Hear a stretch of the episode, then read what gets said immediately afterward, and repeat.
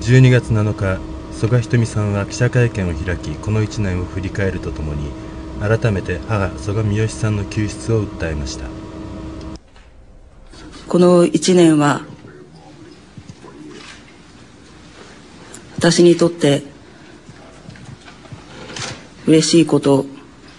悲しいこといろいろとありました。母が帰るのももうすぐだと思いながらずっと待っていた父が最後には母の顔を見ることもできずこの世を去ってしまいました。本当に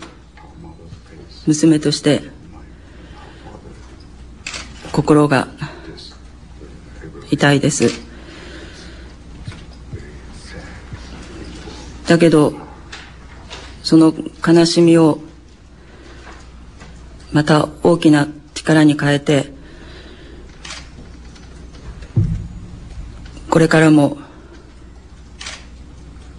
母の救出のために